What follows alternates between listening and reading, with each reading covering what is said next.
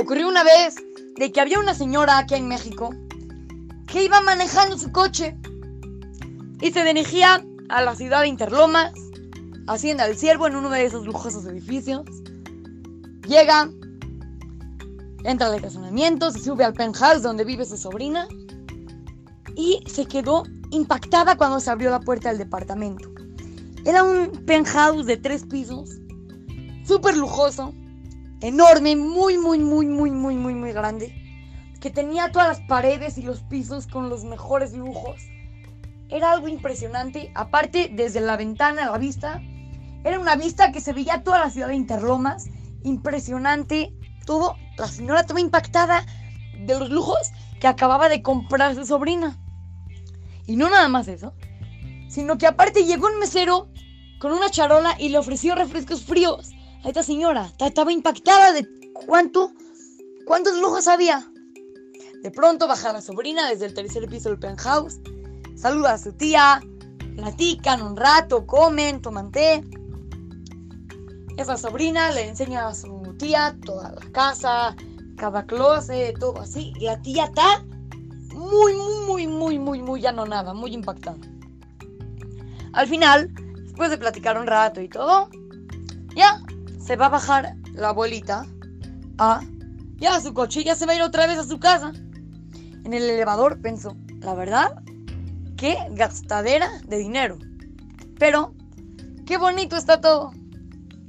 Cuando llegó abajo, ya se subió al coche. Y cuando iba saliendo del edificio, escucha unos golpes en su ventana del coche.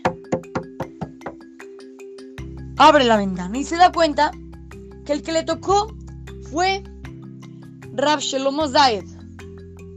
Entonces baja la ventana y le saluda, ¿cómo está Jajam? Y el Ham, Rab Shlomo Zayed, le contesta, la felicito señor. De verdad su esposo es un Talmid Jajam muy grande. Estoy seguro de que usted lo apoya mucho en el estudio para que pueda lograr, para, para que pueda ser un Talmid Jajam. A la señora le dijo mil gracias, así con humildad. Después, ya la señora salió y se quedó pensando. Y dice, todo lo que vi en el penthouse de mi sobrina no vale nada. Lo más importante es lo que me dijo el jajam. Lo más importante es echarle ganas al estudio.